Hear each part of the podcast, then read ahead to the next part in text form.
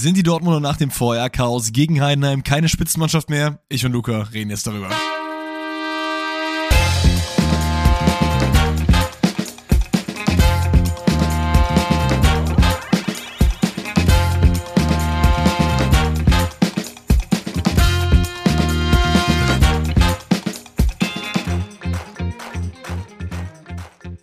Einen wunderschönen guten Tag und herzlich willkommen zu einer weiteren Folge Pfosten rettet. Heute reden wir wieder über den Bundesligaspieltag und oh boy, es war ein wundervoller Bundesligaspieltag. Es sind Tore en masse gefallen, es waren viele, viele spannende Partien. Wir haben eine Mannschaft, die sich so ein bisschen als äh, Titelkandidat rauskristallisiert so langsam nach den ersten drei Spieltagen. Aber bevor wir den ganzen Bums besprechen, erstmal viele liebe Grüße in die Türkei, denn da sitzt heute unser Co-Host, der liebe Luca, der aus dem Urlaub zugeschaltet ist, hat extra sein Mikro mitgenommen und ist, glaube ich, in Alanya unterwegs. Wie geht's dir so? Was geht ab? Hallo Alex, ich grüße. Grüße gehen natürlich zurück aus der Türkei. Äh, mir geht's super. Hier ist wunderschönes Wetter. Wir hoffen natürlich, dass die Connection hält. Ähm, aber ansonsten geht's mir gut. Ähm, wir haben bisher einen sehr, sehr schönen Urlaub und trotzdem freue ich mich natürlich auch im Urlaub nochmal, ich glaube zum letzten Mal, zum ersten Mal auf jeden Fall, ähm, Gast im Podcast zu sein und wieder über den dritten Spieltag der Bundesliga mit dir gemeinsam zu quatschen. Da hat man gerade schön die Pause zwischen äh, dem Spieltag und der Zahl des Spieltags gemerkt. Das habe ich nämlich auch jedes Mal. Ne? Jedes Wochenende denke ich mir so, okay, welcher Spieltag ist jetzt nochmal? Und es ist halt einfach erst der dritte so. Aber das ist schön zu wissen, dass ich da nicht alleine bin. Ja, also wie gesagt, Lukas ist in der Türkei unterwegs. Äh, wir hoffen, dass die Connection hält. Das heißt, falls es immer mal so zwischendurch so ein bisschen, ähm, ja, so eine kleine Pause geben sollte, während er auf meine Frage antwortet oder vice versa, dann wisst ihr, das liegt einfach daran, ein bisschen Zeitverschiebung. Deswegen wäre das auch mit Danny zum Beispiel gar nicht klar gegangen, weil der ist halt in Korea oder so. Also da will ich gar nicht wissen, äh, wie groß da die Latenz ist. Deswegen machen wir das heute so. Ähm, wie lief denn der Urlaub bis jetzt? Wann bist du überhaupt? Äh, kannst du ein bisschen erzählen? Du bist äh, geflogen Samstag, glaube ich, ne? Ähm, wir sind Freitag tatsächlich geflogen. Freitag. Ich glaube, um 24 Uhr sind wir angekommen, also Freitag auf Samstag. Waren dann aber erst um 5 Uhr tatsächlich in dem Apartment. Also das war schon ein bisschen stressig. Heißt eigentlich den Samstag hingen wir nur so ein bisschen rum. Heute war sehr, sehr schön. Also viel Natur ist hier halt vor allem. Strand ist auch in der Nähe. Ähm, man kann sich gut erholen, würde ich sagen. Pünktlich zum FIFA-Start, der dann ja auch schon in drei Wochen ähm, tatsächlich in den Startlöchern steht. Stimmt. Komme ich da stimmt. dann super erholt wieder zurück auf jeden Fall. Aber ich habe es mir natürlich auch nicht nehmen lassen, die Bundesliga, soweit ich konnte, natürlich zu verfolgen für den Podcast heute. Yes, Sir. Ähm, wir haben noch eine kurze organisatorische Sache zu klären, denn äh, es sind Glückwünsche auf jeden Fall angebracht, denn der erste FC Köln hat eben äh, announced, dass der liebe Luca seinen Vertrag um ein weiteres Jahr äh, verlängert hat als E-Sports Content Creator. Ich weiß nicht, wie genau deine Position da bezeichnet ist, aber an dieser Stelle natürlich von mir und ich denke auch von den Podcast-ZuhörerInnen äh, einen ganz, ganz großen Glückwunsch, dass du es da äh, noch weiter geschafft hast, am Start zu sein und da uns weiter mit tollen Videos und äh, Sachen versorgst. Das freut mich auf jeden Fall. Heißt ja auch, dass wir äh, weiter Sachen machen werden. Aber das hätten wir auch so gemacht. Aber trotzdem, das hätten wir auch so gemacht. natürlich auch dahin. Vielen herzlichen Dank natürlich. Das freut mich sehr. Wundervoll. Dann haben wir das auch abgearbeitet und ich würde sagen, wir können jetzt sehr, sehr gerne reinstarten mit der Bundesliga. Wir machen das wie immer chronologisch, heißt, wir fangen mit dem Freitagabendspiel an, arbeiten uns dann durch die Konferenz zum Samstagabendspiel und letztendlich zu den Sonntagsspielen. Heißt, als allererstes auf unserer Agenda ist das Spiel BVB gegen Heidenheim. Und da haben wir auf jeden Fall schon mal einiges, worüber wir quatschen können. Dortmund lässt wieder Punkte liegen, hat mittlerweile jetzt nur fünf Punkte aus den ersten drei Spielen geholt, was vielleicht auf dem Papier gar nicht so schlecht klingt, aber das war halt gegen Augsburg, gegen Bochum und gegen Heidenheim. Also das ist auf jeden Fall nicht so gut. Dortmund ist echt am struggeln und Edin Terzic muss langsam ein bisschen aufpassen. Aber ich würde sagen, wir fangen mal ganz von vorne an. Denn ich finde, Dortmund kommt eigentlich so, wie man das auch erwartet hätte, in dieses Spiel rein. Dortmund macht es am Anfang ganz gut, schießt zwei relativ schnelle Tore. Das erste fällt in der siebten Minute. Ähm, es ist, glaube ich, Beck, der nach einer normalen Flanke klären will. Dann irgendwie äh, Emre Can so halb anschießt mit angelegtem Arm. Da habe ich mich dann kurz gefragt, okay, Torerzielung mit ähm, Handspiel im Vorhinein, ist das dann überhaupt regelkonform? Aber er ist ja nicht derjenige, der das Tor wirklich erzielt. Deswegen geht das an dieser Stelle dort fit. Ähm, der Ball kommt dann von Schanz angelegtem Arm irgendwie zu Julian Brandt und der hat dann irgendwie so ein richtiger FIFA Street Volley. Der war nicht richtig feste, sondern hat sich noch so ein bisschen gesenkt. Sehr, sehr geil, unterkante Latte. Und äh, Tor zählt, weil Emre Can das Ganze nicht per Hand macht, sondern nur per Hand vorbereitet. Und auch in einem, danach kann wir gerne auch Lukas Meinung dazu hören, das 2 zu 0 ähm, fällt dann, glaube ich, sieben Minuten später. Es ist dann Julian Brandt, der gegen äh, Maloney im Zweikampf ist. Eigentlich äh, wird dann Eckball gepfiffen, aber vorher hat halt gesehen, dass äh, Maloney den Ball irgendwie aus 20 Zentimeter wirklich maximal unglücklich aus sehr, sehr kurzer Distanz äh, an die Hand bekommt. Kann er nicht wirklich was machen und ich finde auch, und da können wir jetzt auch gleich gerne zusammen drüber reden, dass diese Art Handelfmeter halt wirklich extrem bitter ist, wenn er halt wirklich aus so richtig, richtig kurzer Distanz, du kannst die Hand nicht mehr wegziehen, so klar, die ist wie abgespreizt, du bekommst den dahin. Aber regeltechnisch muss das ein Elfer sein und den macht dann auch wieder Emre Can, auch wir wieder beteiligt, ähm, eiskalt rein. Yes, ich glaube tatsächlich auch, ähm, dass ich habe mir nämlich auch das erste Tor ähm, noch mal ein paar Mal angeschaut, weil ich mich eben auch bei der Hand gefragt habe, ob das nicht auch irgendwie dann eigentlich nicht regelkonform wäre. Ja. Ähm, und ich habe irgendwo, glaube ich, mal gehört, weil Chan ja auch weggeschaut hat. Und ich glaube, das zählt da auch immer irgendwie mit rein, dass dann irgendwie keine Absicht oder sonstiges von ah, dem stimmt, Spieler ja, vorangenommen wird. Ähm, deshalb glaube ich auch, dass das Tor korrekt war. Ist dann natürlich bitte mit der zwölfte, ich, ich zwölfte Minute habe ich mir, glaube ich, aufgeschrieben, war dann der Elfmeter. Ähm, hm. Aber wie du sagst, ist natürlich unfassbar unglücklich für Heidenheim, wenn du dann nach 12 Minuten oder 15 Minuten ähm, 2 zu 0 zurückliegst gegen BVB. Aber ich glaube, beide Sachen kann man tatsächlich schlussendlich so auch pfeifen. Ja, und ich zu dem Zeitpunkt dachte ich so, okay, Heidenheim kämpft natürlich gut, aber Dortmund muss das jetzt ja einfach easy peasy über die Ziellinie bringen. Und Dortmund macht ja auch erstmal noch ganz gut weiter. Ne? Also ich meine, na, danach diesen äh, zwei Toren, die ja relativ früh gefallen sind, ähm, gibt es wirklich noch einige Chancen, aber irgendwie will der Ball nicht so richtig rein. Immer ist irgendwie ein Bein dazwischen. Äh, äh, Keeper äh, hält auch ganz gut. Müller ist das ja, Kevin Müller an dieser Stelle. Ähm, auch da wollen wir natürlich auch per Namen natürlich nennen. Äh, macht das ja sehr gut. Ball will also nicht richtig rein und dann ist es so ein bisschen, was Dortmund halt sehr, sehr oft hat, auch in der vergangenen Saison. Das Spiel ist halt nicht richtig zu. Ne? Also du machst halt diese zwei Tore, du kommst gut rein, aber du killst es halt nicht. Das ist meistens das dritte Tor oder auch dann das vierte dementsprechend. Aber das passiert halt eben in dieser äh, nicht. Und so geht man äh, mit einem 2 zu äh, 0 in die Pause, soweit ich weiß, richtig? Yes, und ich finde auch, also da gebe ich dir voll recht, ich finde die erste Halbzeit, also so wie ich es mir angeschaut habe, ich hätte nie, nie, im Leben damit gerechnet, dass wirklich da dann schlussendlich Heidenheim nochmal nee. zurückkommt, aber wie du sagst, 2 zu 0 und ich bin trotzdem der Meinung, wenn du BVB bist und gegen Heidenheim spielst, darfst, muss ein 2 zu 0 auch schon reichen. Also du darfst da mhm. Heidenheim niemals wieder zurückkommen lassen. Mit der Qualität, die du ja eigentlich hast und mit den Ansprüchen, die du auch hast. Ja, absolut. Das, das, da gehe ich auf jeden Fall mit. Aber man muss auch, die andere Seite der Medaille ist natürlich auch, dass ich finde, dass Heidenheim das auch äh, sehr, sehr gut gemacht hat. Ne? Also die haben halt sich nicht von diesem 2-0 dann in, ist ja auch in Dortmund gewesen. Das ist ja auch nochmal für beide Seiten nochmal, kommt das ja noch erschwerend dazu.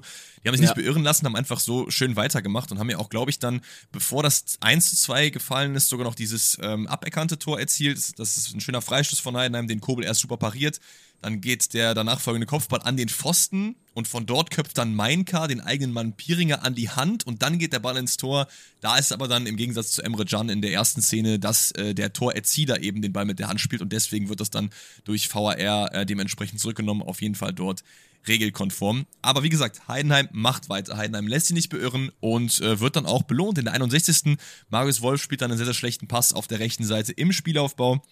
Der Ball geht dann zu Teuerkauf, der den super verlagert auf Ehren Dingchi und äh, die Leihgabe vom SV Werder Bremen überrascht da Kobel mit einem schnellen Abschluss in die Torwart-Ecke. Und da habe ich mich so ein bisschen gefragt, okay, es war jetzt natürlich kein Torwartfehler, wir haben ja auch letztes Mal ähm, auch sehr explizit schon über Torwart und deren Fehler und Stuff geredet. Du warst da eher so ein bisschen auf der Torwartseite so. Findest du, dass man da Kobel so ein bisschen in die Verantwortung nehmen kann? Oder würdest du sagen, ey, es war einfach ein guter Abschluss von Dingchi, hat ihn überrascht und fertig ist der Lachs? Ich finde es tatsächlich ganz schwierig. Ich finde, man hat eine ähnliche Situation auch beim Stuttgart-Spiel, wo wir ja nachher noch drüber reden. Ich glaube, Girasi war das ist das zweite, ähm, yes. was ja relativ ähnlich war. Ähm, ich, also hab, hätte auch niemals damit gerechnet, dass er den tatsächlich ins kurze Eck reinjagt. Ähm, von daher würde ich da jetzt Kobel keinen so riesen Vorwurf machen. Sieht natürlich immer unglücklich aus ins kurze Eck, aber es war halt auch einfach ein sehr, sehr starker, strammer Abschluss, ne? muss man natürlich an der Seite auch sagen. Nee, absolut. Absolut. Und dann ähm, können wir auch, glaube ich, schon zu der, ja, der großen Streitszene des Spiels und vor allen Dingen auch des Spieltags so ein bisschen kommen. Denn es gibt einiges, worüber man reden muss beim 2 zu 2 von Heidenheim. Ich, wir nehmen es euch mal mit, es ist ein langer Ball aus der Heidenheimer Verteidigung, wo Jan-Niklas Beste wirklich meilenweit im Absatz steht. Aber der geht halt eben nicht direkt hin. Und Aller steht da, ich weiß auch nicht, was Aller in der Verteidigung da in der Szene macht, aber er ist halt eben da und nimmt den Ball runter und hat einen Stockfehler. Also der Ball will ihn mit der Sohle irgendwie runternehmen und der Ball verspringt ihm so ein bisschen. Das sieht dann Jan-Niklas Beste, geht dann halt sofort hin. Und in dem Moment ist es dann eigentlich ja kein Abseits. Ähm, dann Haller hat ihn aber nicht wirklich gesehen und reißt ihn halt so zu Boden. Ich muss finde eigentlich, dass man über das Foul an sich nicht wirklich reden muss, weil ich finde schon, dass es ein Foul ist, ehrlich gesagt. Gehe ich ähm, mit, ja. War, ja, würde ich auch sagen, genau. Und der Schiri pfeift ja auch zunächst mal Elfmeter. Dann kriegt er aber wohl auf sein Ohr, yo, Bruder, ja, Niklas Beste, der war halt bei diesem langen Ball aus der Verteidigung schon im Abseits. Deswegen solltest du das Tor nicht geben und das Tor zurücknehmen. So, dann wird Sebastian Aller ausgewechselt. Für ihn kommt Niklas Füllkrug. Während das passiert, steht an der Seite Frank Schmidt, Trainer von Heidenheim, und regt sich tierisch auf beim vierten Offiziellen und sagt: Yo, Bruder, schau dir das nochmal an. Der Niklas Beste, der geht da eigentlich gar nicht richtig hin und danach ist es eine neue Spielsituation. Heißt es eigentlich kein Abseits. Das kriegt da der vierte Offizielle mit, ist dann in äh, Kontakt mit seinem äh, Schiri-Gegenpaar und dann greift er vorher ein weiteres Mal ein. Also auf jeden Fall ein geisteskrankes Chaos. Beordert dann den Schiri zum äh, Monitor, wo er dann wirklich sieht, okay, ja, Niklas Beste geht halt wirklich nicht hin, schaut sich auch nochmal die Szene mit dem Foul wirklich an, sieht, dass es ein Foul ist und gibt dann daraufhin den Elfmeter. Mittlerweile ist aber Alea, der Übeltäter, schon ausgewechselt und man könnte auch ja drüber reden, dass das eine ganze Notbremse ist. Ich habe jetzt mal für euch noch so ein bisschen Regelkunde mitgebracht. Ähm, er, Im Endeffekt gibt er ihm die gelbe Karte und das hat dann keine Auswirkung, weil Fügo ist ja auch schon auf dem Platz. Hätte der Schiri sich dazu entschieden, dass es eine Notbremse ist und eine willentliche Notbremse, dann gibt es ja die doppelte Bestrafung, dann kann er auch die rote Karte geben. Gibt er in dem Fall leer die rote Karte, ist Niklas Füllkrug ja schon eingewechselt und dann dürfte Dortmund weiterspielen mit elf Mann, obwohl es eine rote Karte ausgesprochen wurde. Das finde ich auch geisteskrank wild, aber das ist halt so die Regel. Wenn die Einwechslung schon vollzogen ist, dann ist das halt so. Ja, also alles drunter und drüber. Super Zusammenfassung von dir, muss ich sagen. Tatsächlich. Wie Was siehst du es denn? Wie, also, ja. Ähm, also ich gehe da voll mit. Ich finde auch, dass das Foul, also es ist meiner Meinung nach dann auch ein klares Foul und ich finde auch, dass es absolut vertretbar ist, dass im Heidenheim dann diesen Elfmeter schlussendlich bekommt, den dann der Kleindienst, glaube ich, auch ähm, verwandelt in die Mitte. Yes. Ähm, muss für dich natürlich dann super sein, weil du hast ja das letzte Mal, als wir über den zweiten Spieltag geredet haben, so ein bisschen verraten, wer deine zwei Favorite Player bei Heidenheim sind und die sind ja beide dann in der Szene involviert gewesen. Was ich stimmt, bei dem stimmt. Spiel insgesamt, ähm, also wo ich da wirklich auch meinen Hut ziehe vor Heidenheim, ist halt, guck mal, du bist in Dortmund, liegst 0 zu 2 zurück, hast in der ersten Halbzeit eigentlich keine Chance, dann schießt du da in der 51. Minute das vermeintliche Tor, das wird aberkannt und trotzdem lässt du dich dann nicht brechen und kommst dann wirklich zurück und erzwingst dann ja quasi so ein bisschen so in der 78. Minute dann auch diesen Ausgleich. Da muss ich wirklich sagen, habe ich ganz, ganz großen Respekt vor Heidenheim, dass sie da nochmal zurückgekommen sind, eben auch mit diesem Nackenschlag dann in der 51. Minute. Mhm. Und ich glaube auch dann hatte man ja, ich glaube, ähm, Dortmund noch die Chance von Felix Metscher in der 99. Minute, weil es dann ja unfassbar viel Nachspielzeit natürlich gab, weil sich das lange gezogen hat. Und dann hat tatsächlich Heidenheim, wahrscheinlich wissen die selber nicht so richtig, wenn man sich nur die erste Halbzeit anschaut, wie, aber ein Punkt aus Dortmund entführt, der Heidenheim mit Sicherheit unfassbar glücklich macht und BVB, wie du vorhin ja schon gemeint hast, so ein bisschen in Anführungszeichen, ja, den Bundesliga-Start vermiest. Nee, absolut. Ich, ich hatte ja auch letzte Woche irgendwie gesagt, dass ich glaube, dass halt Darmstadt und Heidenheim teilweise noch ein bisschen Anlaufzeit brauchen. Und mit diesem Spiel ist Heidenheim aber sowas von in der Bundesliga angekommen. Über Darmstadt reden wir ja gleich noch. Und alles in allem würde ich auch sagen, geht dieser Punkt total klar. Wenn Dortmund in der zweiten Hälfte halt nicht so weitermacht wie in der ersten und es einfach so schleifen lässt, sich da die zwei Gegentore einschenken lässt mit dummen Aktionen so, hast du es halt auch nicht anders verdient. Ich muss auch ehrlich gesagt sagen, ich habe von Danny absolut gar nichts gehört. Und das ist auch meistens nicht oh. so ein oh. gutes Zeichen, weil ich dachte mir so, ey, der wird bestimmt richtig, richtig sauer sein. Vielleicht war er sogar so sauer, dass er extra äh, nicht auch wieder ein Statement geschrieben hat. Deswegen ist das hier an dieser Stelle nicht vorhanden. Aber da reden wir dann vielleicht drüber wieder am Donnerstag, wenn Danny wieder da ist. Da wird er sich ja noch, noch ein, zwei äh, Worte verlieren zum Spieltag. Ich würde aber sagen, wir können das Freitagabendspiel sehr, sehr gerne dadurch zumachen. Heidenheim, wie gesagt, einen verdienten Punkt und auch für Dortmund den verdienten Punkt und starten dann mit der Bundesliga-Konferenz rein. Ich würde sagen, wir fangen äh, von der Reihenfolge her mit der Official Bundesliga-Liste an. Da habe ich auf meiner Liste zuerst Augsburg gegen den VfL Bochum. Wenn du magst, kannst du uns ja erstmal in die Partie so ein bisschen einführen. Aber ihr hört es gerade vielleicht auch wieder im Hintergrund das Rascheln, weil Luca hat natürlich auch in der Türkei wieder seine äh, furiosen Zettel mit am Start. Yes, genau, das hat man wahrscheinlich ein bisschen gerade gehört, aber habe ich mir natürlich auch nicht nehmen lassen, einen Block hier mitzunehmen. Ähm, ich fange sehr, sehr gerne an, also Bochum-Augsburg für mich persönlich habe ich ja, glaube ich, das erste Mal schon so ein bisschen durchblicken lassen, sind jetzt zwei Vereine, mit denen ich jetzt nicht unbedingt so viel anfangen kann. Ich glaube trotzdem war es ein sehr unterhaltsames Spiel. Ähm, 16. Minute ging das Spiel dann quasi so richtig los ähm, mit einem Lattenschuss von Augsburg. Habe ich mir notiert. Ähm, genau, das ist, glaube ich, ist, glaube ich, Tietze sich da irgendwie gut durchtankt und dann äh, äh, den Riemann auf jeden Fall überwindet, aber dann an die Latte geht. Ich glaube generell in diesem Spiel irgendwie vier, fünf Mal irgendwie gebelgt. Ich habe zweimal Pfosten, zweimal Latte, irgendwie sowas. Also quasi auf dem Papier finde ich ein sehr unattraktives Spiel, weil Augsburg und Bochum jetzt mh, zumindest aus der letzten Saison jetzt nicht so dafür bekannt sind, den äh, größten Hurra-Fußball zu spielen. Aber das war ja hier gar nicht das drin, was drauf stand. Also das war geisteskrank geil, das würde ich mir immer wieder anschauen. Ich habe auch als Fazit habe ich geschrieben, wir kommen ja gleich dazu, ein Hin und Her. Unentschieden, das geht absolut, absolut in Ordnung, finde ich, haben sich beide verdient. Genau, vielleicht zum Spiel und den Highlights. Generell ist es so, dass Augsburg immer vorlegt und Bochum nachzieht. Bochum hat aber im Spiel selber mehr Spielanteile auf jeden Fall. Und wenn ich hier am Ende einen Sieger zuweisen müsste, wäre das auf jeden Fall der VfB Bochum gewesen, weil die einfach generell über die gesamten 90 Minuten mehr für das Spiel gemacht haben. Trotzdem geht insgesamt das Unentschieden in Ordnung. Wir haben ja auch gerade die ganzen Gebälkschüsse, den Lattenkracher von Dietz angesprochen. Die erste Szene, die dann äh, ich mir noch aufgeschrieben habe, ist das 1 zu 0 in der 35 Minute, was dann ein, ein bisschen so gegen den Spielverlauf für den FC Augsburg fällt. Das ist ein schöner zu Ende gespielter Angriff. Konter Augsburg über Beljo und Demirovic. Die spielen sich da den Ball zweimal gegenseitig hin und her. Am Ende ist Demirovic wieder in der Mitte komplett frei. Und ja, Fußball kann halt, kann halt auch sehr einfach sein manchmal. Ne? Also da sieht auch die Bochumer Mannschaft nicht so super gut aus. Ist halt easy, ne? Aber ein schöner Spielzug natürlich auch absolut schöner Spielzug. Aber Bochum, wie wir auch eben gerade, hast du ja auch eben gut gesagt, die lassen sich nicht lumpen, kommen immer wieder ran. Ähm, und da ist der nächste äh, Pfostenkracher dann 45 plus 3, ist glaube ich Vitek aus der zweiten Reihe, der äh, den linken Hammer auspackt und dann ist Asano derjenige, der gegen Bauer und Engels am schnellsten schaltet, den Ball reinknallt und meiner Meinung nach absolut verdient geht man dann mit einem Unentschieden in die Pause. Zweite Hälfte ist aber auch genau dasselbe Ding. Ne? Also es ist wieder 1 zu 1 Kopie der ersten. Bochum macht ein bisschen mehr fürs Spiel, aber trotzdem geht dann Augsburg in der 62. dann in Führung. Hat halt ein bisschen mehr Platz. Riemann fälscht den Schuss von Bellio ab. Wohin? You guessed it, an den äh, Pfosten. Dann ist aber Demirovic als erstes am Ball, schiebt ihn dann frei ein.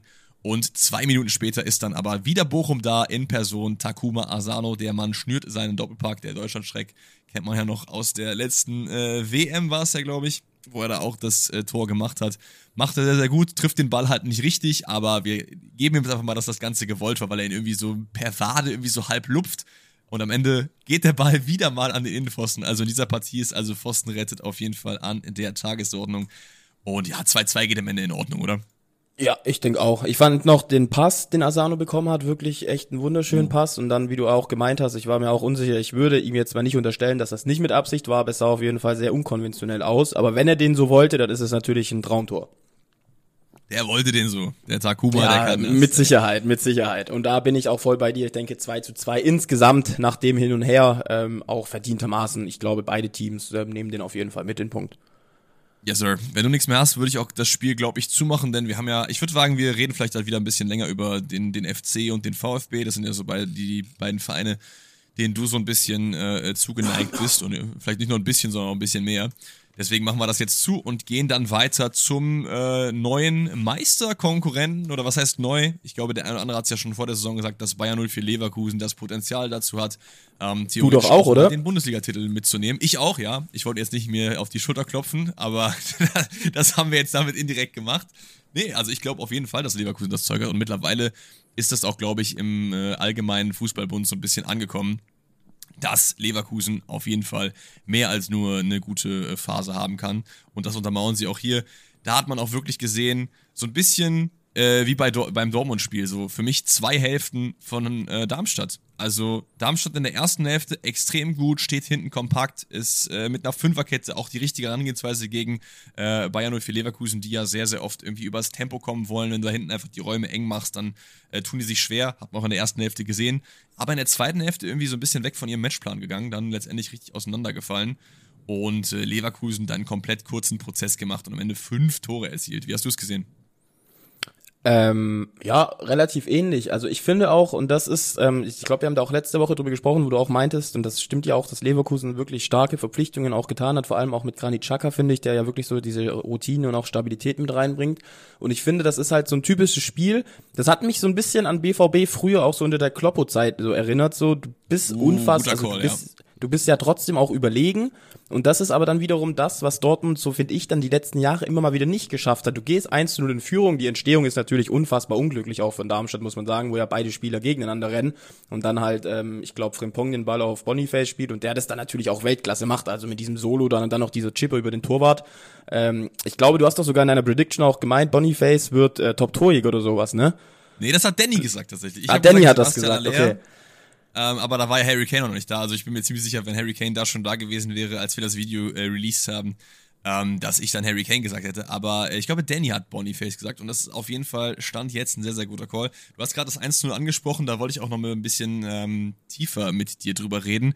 Denn es gibt halt in der 21. Minute diesen Zusammenprall. Zweier Darmstädter ist es, glaube ich, äh, Fabian Nürnberger und Fabian Holland, also die beiden Fabians, äh, treffen sich da gegenseitig und überlaufen sich wirklich auf äh, die allerschlimmste Weise. Es hat auf jeden Fall richtig, richtig krass geknallt. Ich finde, du siehst da noch irgendwie, ich glaube, Palacios steht daneben und er verzieht so richtig sein Gesicht, weil er einfach gesehen hat, dass das echt ein kranker Zusammenprall war.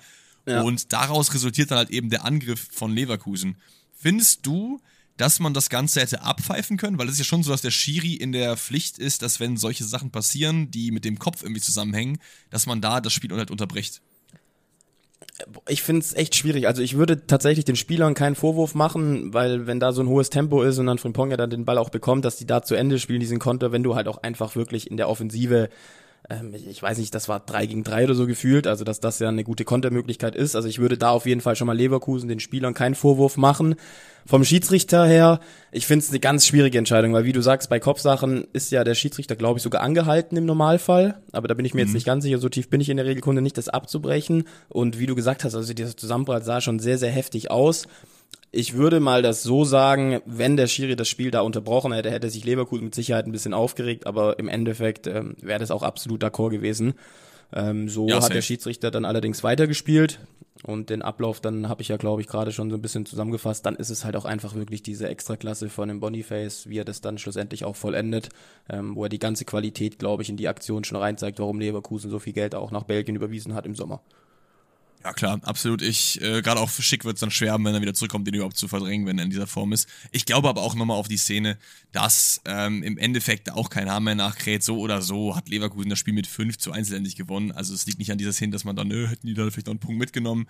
Klar ist irgendwie bitter. Ich glaube, Thorsten Lieberknecht regt sich da auch extrem drüber auf. Kann ich auch verstehen, da sind ja auch seine eigenen Spieler. Nürnberger kann auch nach diesem Zusammenprall nicht mehr weitermachen. Hat, glaube ich, jetzt äh, mittlerweile confirmed eine Schädelprellung und so. Also es war auf jeden Fall schon sehr, sehr ähm, ja, schlimm, kann man an dieser Stelle sagen. Aber der andere Fabian, Fabian Holland, ähm, der in den Zusammenbau verwickelt war, der ist ja dann beim 1 zu 1 beteiligt, denn der steckt nämlich den Freistoß, der auf Christoph Klaras Kopf fliegt, der dann so eine Bogenlampenflanke per Kopf macht und äh, Wilhelmsson bedient. Und dann ist Darmstadt vier Minuten später wieder auf Augenhöhe. Und das ist genau das, was ich gerade gesagt habe, dass Darmstadt, finde ich, in der ersten Hälfte eine sehr, sehr gute Partie gemacht hat, sehr strukturiert hinten verteidigt hat ähm, und Leverkusen wirklich in der zweiten Hälfte dann die Nuss äh, hat knacken müssen was dann letztendlich aber auch passiert ist. So, ne? Also klar, die gute Darmstädter Leistung bringt dir im Endeffekt nichts. Am Ende hast du halt fünf Dinger kassiert. Das erste oder das zweite dementsprechend ist wieder Frimpong beteiligt, der auf Außen Isherwood, heißt der Mann, glaube ich, wirklich komplett frisch macht. Der gibt da echt nicht so ein super gutes Bild ab, aber da sieht man einfach, was das halt für eine Qualität ist. So ein Frimpong, der wirbelt halt da einfach geisteskrank dumm, äh, reißt rum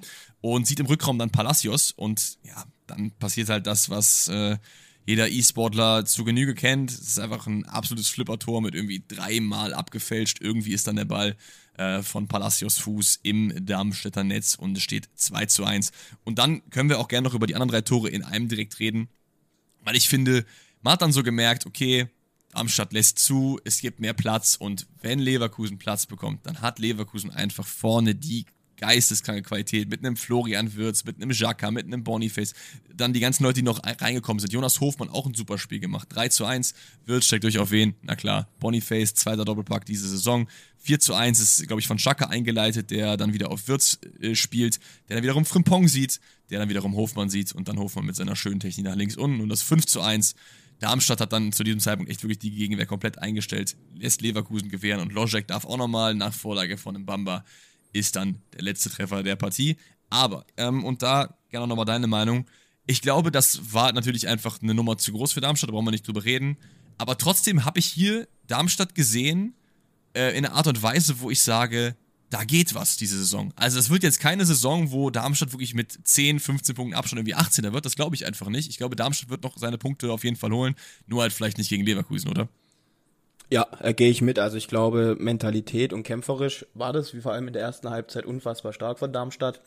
Aber wie du dann sagst, so diese Qualität, und das finde ich halt auch dieses Jahr bei Leverkusen krass, wie du hast ja angesprochen, das letzte Tor, das sind halt einfach Subs, die da reinkommen, ne? Da siehst du auch diese Breite, die Leverkusen in diesem Kader in der Klar. Saison ähm, hat, das ist wirklich Wahnsinn. Und auch noch mal ganz kurz, man hört es glaube ich auch so ein bisschen raus. Also seit diesem Spiel tatsächlich muss ich ehrlich sagen, von diesem Boniface, ich bin begeistert. Auch dieser Pass von Würz, dieser Steckpass und dann diese drei Kontakte, wie er das dann macht und dann schlussendlich das 3 zu 1 ist das dann ja auch erzielt.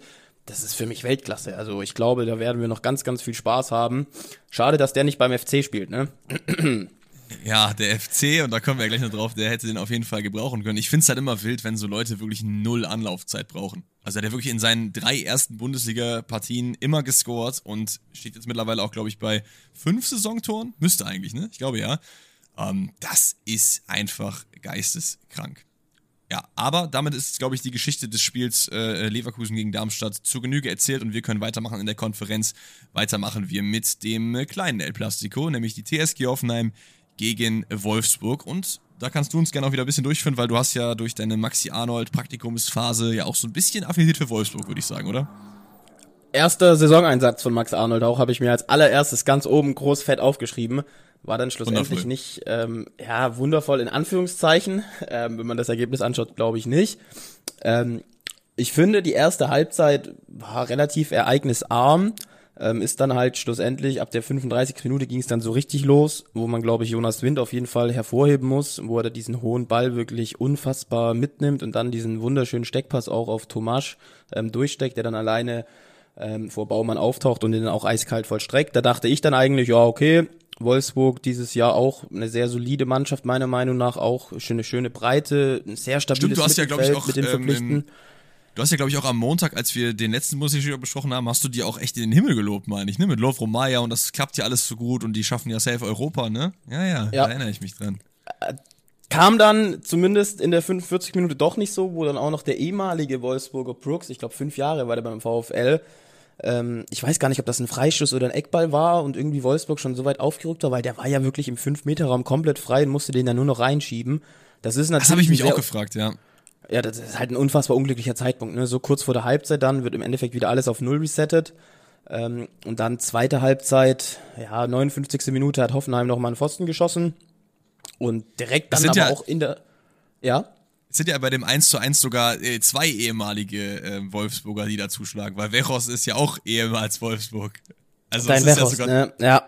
Do doppelt bitter, ja. Nee, ich, ich glaube, es war irgendwie eine Ecke im Vorhinein, wo dann Bülter und Wechos dann in, in der Kombination dann äh, irgendwie da hier äh, Brooks freispielen. Aber also das, der konnte es ja selber kaum fassen, wie blank er da war. Das ist ja geisteskrank. Aber ja, du hast recht. Äh, Grillitsch Pfostenschuss nochmal kurz in der, äh, kurz vor der 60. meine ich, nach so einem schönen Chipball von äh, Sola ist es, glaube ich, der ja auch ähm, da in die Innenverteidigung reingerückt ist, weil auch irgendwie da zwei, drei Leute verletzt sind bei äh, Hoffenheim.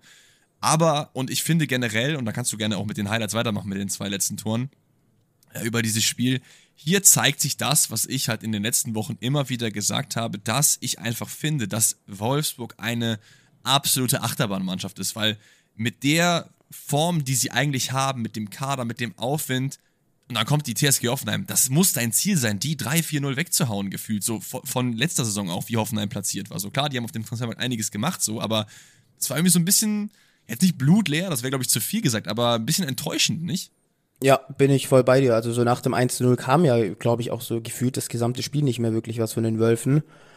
Ähm, was mir noch aufgefallen ist, weil ich, da haben wir auch, ähm, ich glaube beim letzten Spiel, ähm, wo wir über Köln geredet haben, wo Waldschmidt dann ja gegen den VfL damals getroffen hat, Brooks hat gejubelt, ne? Weil da haben wir ja auch da, intensiv haben wir darüber geredet. Hast du mich auch nach meiner Meinung gefragt. Da ist mir auf jeden Fall aufgefallen, dass Brooks, obwohl er fünf Jahre für ähm, Wolfsburg gespielt hat, schlussendlich da dann so glücklich war über das Tor, dass er auch gejubelt hat. Aber ansonsten bin ich da voll bei dir. Also das war meiner Meinung nach auch viel zu wenig ähm, von Wolfsburg, vor allem in der zweiten Halbzeit. Dann 59. Minute hat ja Bayer dann, der ja auch letzte Woche schon sehr, sehr gut war, ähm, wo sie das Spiel gegen Heidenheim ja noch gedreht haben, hatte ich ja, glaube ich, auch da nochmal extra hervorgehoben, dass mir der sehr, sehr gut gefallen hat. Ähm, heute dann auch mit einem Tor, ich glaube ein bisschen Glück, weil er irgendwie den Fuß, äh, den Ball gegen sein Standbein schießt und er dadurch dann unhaltbar ins Tor geht. Und dann ja, das sah auf jeden Fall sehr, sehr lustig aus, ja, das stimmt. Aber schön schlussendlich auch. Und in der 73. Minute, was dann wirklich wunderschön ist, muss man auch wirklich anerkennen, ist halt von Skov dann sein, ähm, sein Fernschusstor da in den Winkel rein. Und ab da dann, es kam einfach viel zu wenig, meiner Meinung nach, von Wolfsburg. Du hattest nicht wirklich nochmal so ein richtig krasses Aufbau. Ich glaube, kurz vor Ende hatte dann Berisha sogar nochmal ein Abseitstor erzielt. Ähm, mhm. Von daher, ja, das ist ich denke, das geht auf jeden Fall in Ordnung. Und tatsächlich, wie du gemeint hast, bin ich ein bisschen enttäuscht, weil ich auch gedacht habe, nach dem 1 zu 0, okay, jetzt mit der Qualität, mit der Breite im Kader und so muss Wolfsburg das eigentlich easy auch ähm, schlussendlich dann über die Runden bekommen. Aber hat uns Hoffenheim tatsächlich vom Gegenteil überzeugt und ich denke dann schlussendlich auch verdientermaßen gegen die Wölfe 3 zu 1 gewonnen. Verdient auf jeden Fall. Ich finde eigentlich das 3 zu 1, was du eben angesprochen hast, ist irgendwie so ein bisschen sinnbildlich für diese Wolfsburger Leistung, weil das ist der Kramaric auf der linken Seite, der ja das dann letztendlich für Sko vorbereitet, der ja wirklich vier, fünf Haken macht und das ist nicht übertrieben. Der lässt da Czerny wirklich dreimal hintereinander und dann letztendlich auch Riedle Baku echt extrem alt aussehen, kann da irgendwie machen, was er möchte.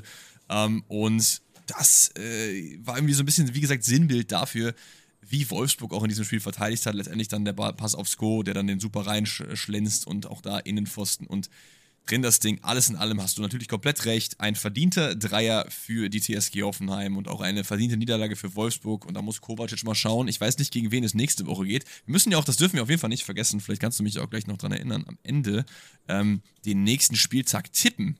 Ich schreibe mir das mal gerade hier auf mein Skript auf, dass wir das nicht äh, vergessen. Und ich schaue mal kurz nach, gegen wen Wolfsburg nächste Woche spielt. Da geht es dann gegen Union Berlin. Ja, und das oh, äh, ist dann auf jeden Fall ein bisschen ein anderes Kaliber. Klar, die haben jetzt auch äh, 3 zu 0 äh, auf die Socken so ein bisschen bekommen von RB Leipzig. Da reden wir natürlich gleich noch drüber.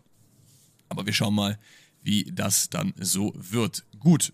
Dann würde ich sagen, haben wir die Konferenz, glaube ich, komplett durch. Oder nee, haben wir gar nicht. Ich lüge. Mainz-Bremen noch, oder?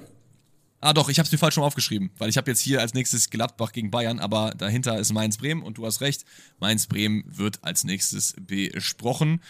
Und Stuttgart war doch auch in der Konferenz sogar auch, oder? Stuttgart war auch noch in der Konferenz. Ja, wir sind noch lange nicht durch, dann, Alex, noch lange nicht. Dann müssen wir mal hier gerade Sekunde, dann muss ich jetzt hier mal, mal kurz mein äh, Dings, mein Skript anpassen, dass wir auch die richtige Reihenfolge haben. Wir wollen euch ja das äh, Erlebnis bieten, wie ihr Sommer bekommt. Also, Mainz gegen Bremen ist das nächste Spiel. Generell, ähm, Bremen startet relativ früh rein und spielt anscheinend ohne Füllkrug besser als mit Füllkrug, weil, also es war ja wirklich gar nichts davon zu sehen, dass der Top-Torjäger und vor allen Dingen auch der, äh, also eine der größten Identifikationsfiguren des Vereins auf einmal weg ist. Der Mann mittlerweile bei Dortmund unterwegs und die hätten auf jeden Fall ein bisschen was von dem Werder Bremen Spirit gebrauchen können, den die in diesem Spiel auf den Platz bringen, weil Mainz wurde halt komplett vom Platz gefickt, nicht? Ja, aber ich finde auch, also klar, Bremen sehr, sehr starke Leistung, 4 zu 0 dann auch gewonnen, aber auch Mainz, also ich fand eigentlich, dass die die letzten Wochen echt gut gespielt haben und auch Ende letzter Saison das ist auch eine erschreckende Leistung gewesen, muss ich ehrlich sagen. Also mich zumindest hat es sehr überrascht, dass Bremen gegen Mainz 4 zu 0 gewinnt. Hätte ich davor niemals im Leben. Also wenn mir das jemand erzählt hätte, ich wäre da niemals mitgegangen. Ähm, deshalb muss man Bremen natürlich auch loben, aber ich glaube auch, dass Mainz da wirklich einen rabenschwarzen Tag erwischt hat. Und es hat ja auch schon so angefangen. Also in der ersten Minute dieser Elver, wo du mit Sicherheit gleich drauf eingehen wirst, so ist ein bisschen systematisch dann auch, wie das ganze Spiel dann verlaufen ist, finde ich. Ja, absolut, absolut. Ähm Vielleicht nochmal so generell, wenn wir dann immer sagen, so, ey, wir verstehen gar nicht, die haben die letzten Wochen so gut gespielt und dass die jetzt so schlimm spielen. Na klar, aber ihr wisst es generell in der äh, Bundesliga, es ist einfach viel auch Tagesform. Also du hast sie immer immer einen schlechten Tag und dann machst du einfach nichts. Und in dem Fall, wie Luca auch gerade richtig gesagt hat, hatte Bremen halt einen absoluten Sahnetag und Mainz halt einen absoluten Tag zu vergessen. Wie du auch gerade gesagt hast, zweite Minute ist dann äh, das Tor gefallen, erste Minute der Elfmeter. Früher statt von Werder Bremen, es ist glaube ich Kovnatski, der äh, quer auf Duck schlägt im Strafraum und der wird dann von äh, Hanche Olsen unfreiwillig abgeräumt, weil der will eigentlich den Ball klären, klärt aber dann äh, Duxch rechte äh, Wade, glaube ich, und tritt ihm da komplett in die Hacken. Und ja, klarer Elfer brauchen wir, glaube ich, nicht unbedingt drüber reden. Ist für mich auch keine äh, glatt rote Karte, hätte er so wie wirklich bewusst irgendwie abgeräumt, hätte ja die klare Torchance verhindert und dann wäre es regeltechnisch rot, aber da brauchen wir hier drüber nicht reden.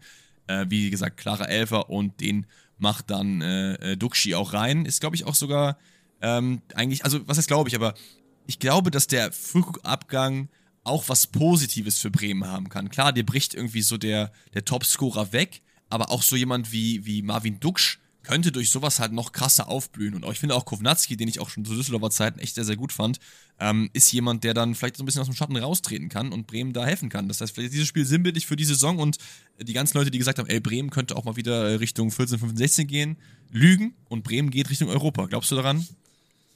Nee. also ich okay, glaube nicht, dann haben wir das Bremen ja klar beantwortet. Das, also ich glaube nicht, dass Bremen das Zeug für Europa hat. Also ich glaube auch, ähm, weil man ja auch die letzte, also die letzte Saison vor allem, wo Füllkrug dann ja in diesen Hype kam, ja auch ja, zu einem gewissen Punkt mit Sicherheit zu Recht, so der beste deutsche Neuner ist er ja auch einfach im Moment, ähm, dass, dass so dieses Kollektiv halt einfach daraus heraussticht. Du hast jetzt nicht mehr diesen einen Spieler, auf den sich alle konzentrieren, sondern du hast halt eine Mannschaft wahrscheinlich, die jetzt zumindest nach diesem 4 zu 0 intakt ist, ähm, aber wo es halt eben nicht diesen Starspieler gibt, sondern so ein bisschen wie beim FC, finde ich, so, wo du halt aus diesem Kollektiv, dieser Zusammenhalt dann schlussendlich auch deine Punkte sammeln wirst. Aber ich glaube nicht, dass es für international reicht. Also jetzt haben sie zwar 4-0 gewonnen, gegen Bayern war auch nicht so schlecht, aber also da das ist mir jetzt ein bisschen zu euphorisch, muss ich ehrlich sagen. Genau, ich, ich glaube auch nicht, dass man, das ist, ich, ich habe das ja auch nur provokant gestellt. Ich glaube da auch nicht dran. Ich, das, was ich mir vorstellen könnte, ist, dass man halt ähm, so eine ähnliche Saison spielt wie letzte und dann ist vielleicht die zweite Hälfte ein bisschen besser, dass man dann irgendwie Zehnter wird oder so, Neunter, irgendwie sowas um den Dreh. Aber so für ganz oben glaube ich es eher nicht. Ich kann mir trotzdem sehr, sehr gut vorstellen, dass es auch wieder Spiele geben wird, wo Bremen dann wieder ein bisschen einbrechen wird. Aber wir wollen jetzt hier nicht den, äh, das Schwarze vom Himmelpuffer zeigen, sondern wir wollen lieber über das reden, was passiert ist, denn Bremen äh, überrollt Mainz ja komplett. Es gibt noch diese Riesenchance von Romano Schmid, den er dann über den Kasten setzt. Da jetzt schon 2-0 stehen müssen. Das passiert in der ersten Hälfte. Aber auch in der zweiten Hälfte, 53.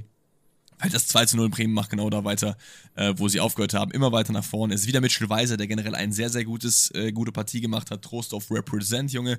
Ähm, steckt eine starke Flanke auf Jens Stay am zweiten Pfosten und der braucht dann wirklich nur noch seine Birne reinhalten und das Ding ist drin. Und dann äh, beginnt die äh, Justin Jinmar Show. Das finde ich auch immer sehr, sehr geil, wenn Leute in ihrem ersten äh, richtigen Bundesligaspiel, ich meine, der hat doch noch kein Spiel gemacht, oder? Davor. Ich glaube also auch, ja. war es auf jeden Fall das erste. Äh, ansonsten müsste er irgendwie ausgeliehen gewesen sein. An Freiburg meine ich, aber hat er auch nur in der dritten Liga gezockt für die zweite Mannschaft. Also erstes Bundesligator und erstes Bundesliga, erster Bundesliga-Assist für ihn in seinem ersten Spiel. Fällt dir ein Name ein? Der letzte Bremer, der das gepackt hat. Zwei Scorer in seinem Debüt. Rat mal, komm. Hau einen raus.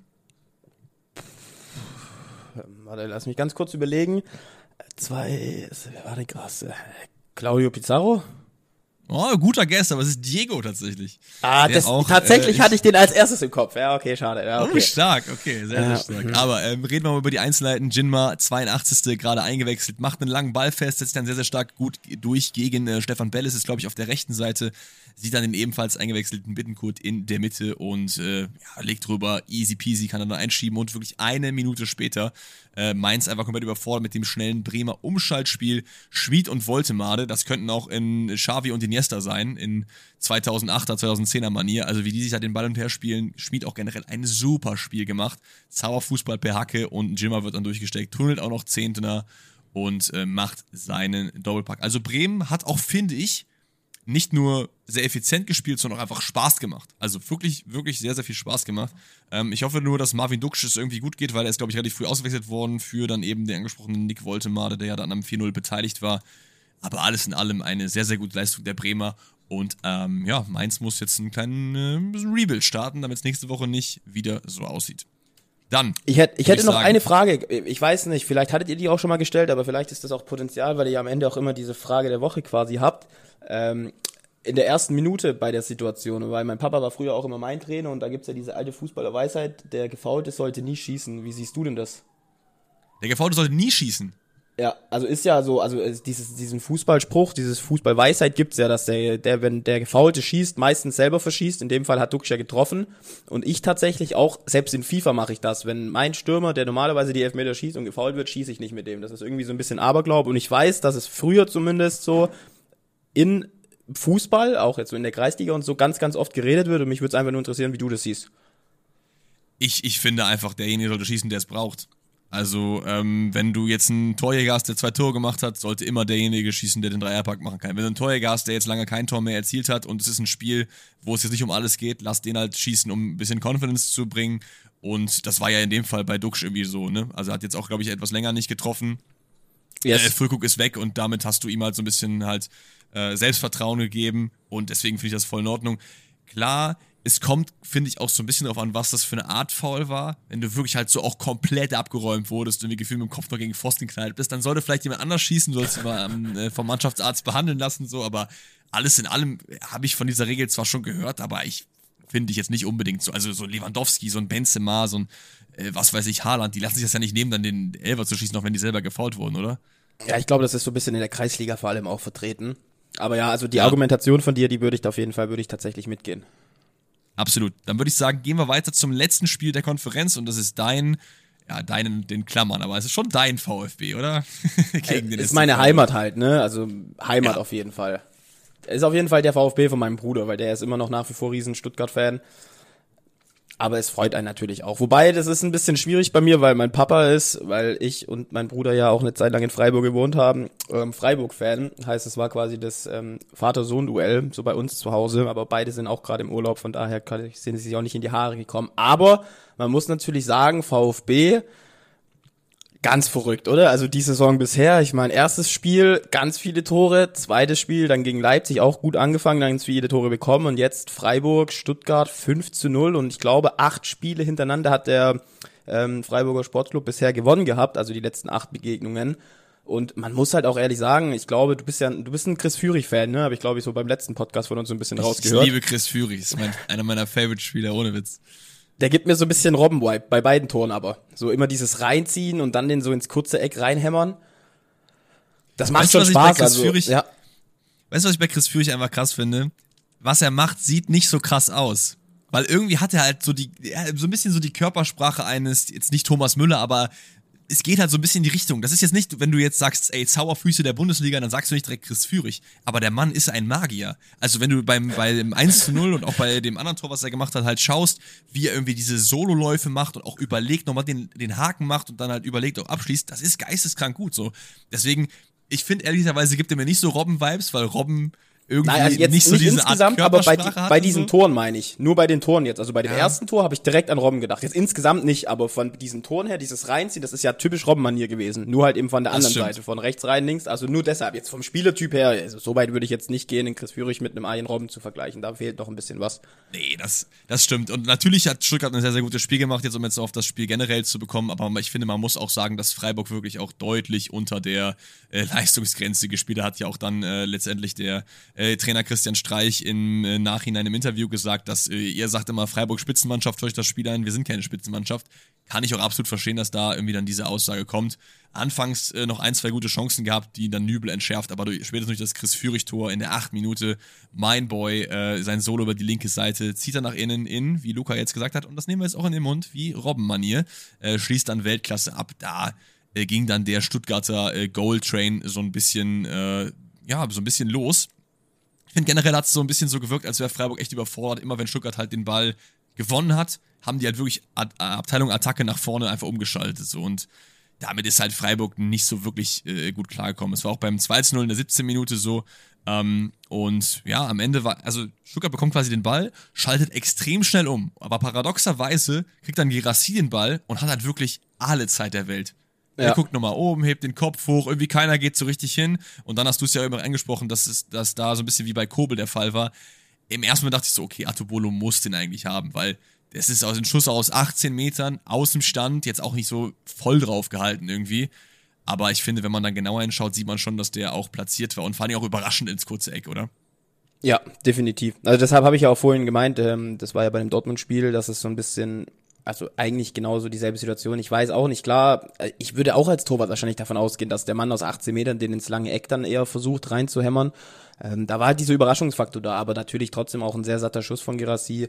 Und so wie es dann halt schlussendlich auch Atubolu stand, wahrscheinlich schwierig dann noch schlussendlich ranzukommen.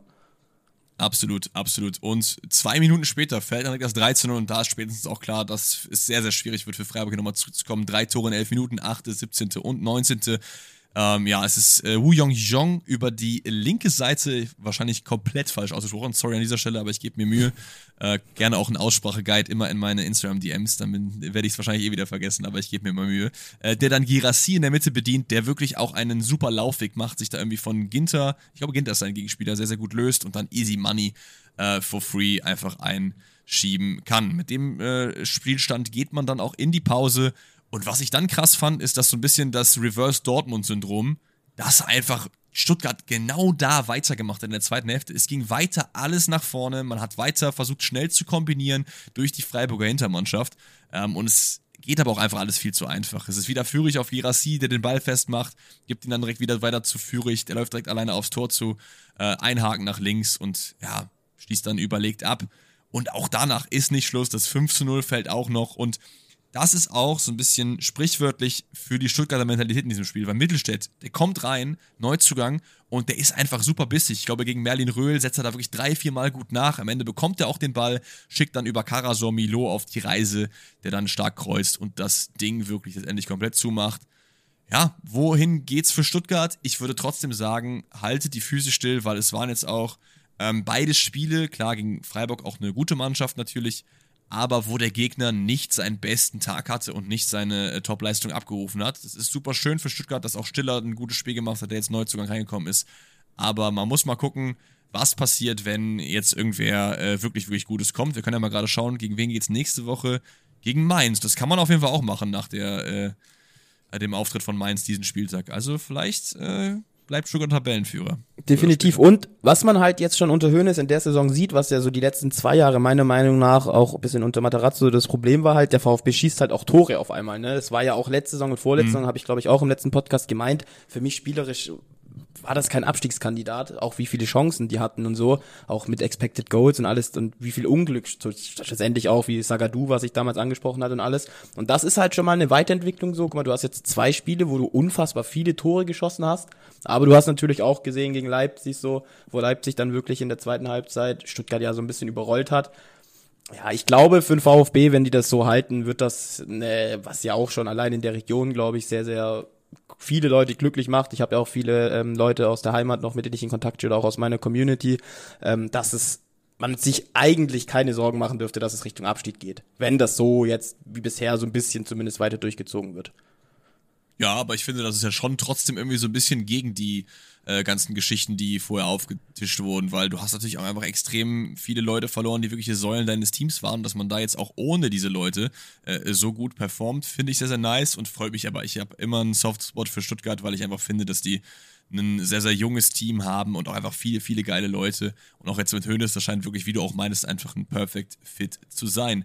Perfect Fit ist normalerweise auch Gladbach gegen den FC Bayern, denn Gladbach ist so ein bisschen der Angstgegner der Bayern gewesen in den letzten äh, Jahren. Seit fünf Spielen warten nämlich die Bayern vor diesem Spiel gegen Gladbach auf einen Sieg. Aber es gibt Licht am Ende des Tunnels, denn Kimmich macht zwar immer noch die Ecken, aber ich finde, in diesem Spiel waren die Ecken endlich mal nicht bodenlos. Also anscheinend hat er sich wirklich im Training hingesetzt und gesagt, ey Thomas, ich zeig dir mal, wie es wirklich geht und du lässt mich bitte weiter die Ecken schießen. Ich glaube, er hat sogar ein Tor danach vorbereitet, nämlich das Siegtor. Also äh, Shoutout an Kimmich an dieser Stelle. Aber wir können da gerne mal ins Spiel reingehen.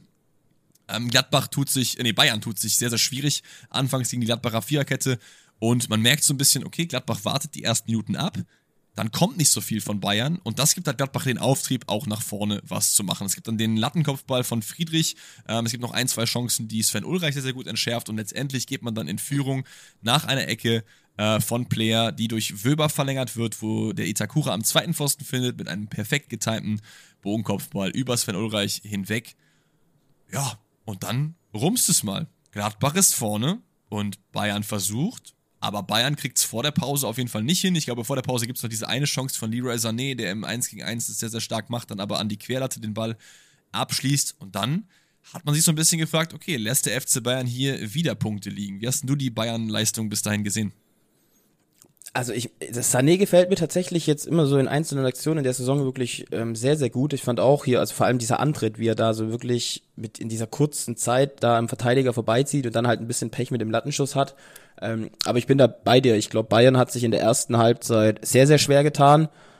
Und auch als ich dann gesehen habe, okay, Gladbach führt 1 zu 0, habe ich gedacht, ja, vielleicht ist da tatsächlich was drin, aber schlussendlich in der zweiten Halbzeit, glaube ich, hat Bayern dann doch ein bisschen ein anderes Gesicht gezeigt, auch ein paar Gänge hochgeschalten und dann ja auch relativ früh. Ich glaube, in der 57. Minute, davor hattest du ja schon ein paar Chancen, habe ich auch, ich glaube, Itakura hat einmal auf der Linie geklärt, ähm, gegen Goretzka, mhm. Müller knapp vorbei in der 55. Minute, also innerhalb fünf Minuten drei riesen Chancen und dann in der 57. ja schlussendlich der Ausgleich und da finde ich vor allem der Ball von Kimmich, ja, das war schon ein Traumball.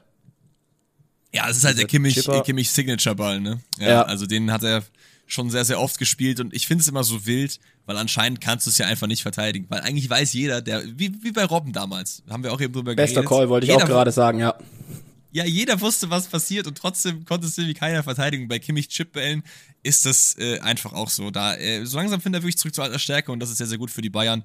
Die brauchen halt einen Kimmich in Topform, um halt gegen die Teams wie Leverkusen und Leipzig und auch, ja, Dortmund jetzt noch nicht, aber hoffentlich früher oder später Dortmund äh, oben bestehen zu können. Machen sie aber auch. Wie du gesagt hast, ähm, die Bayern haben auch die ganze Zeit davor vor dem Tor gedrückt.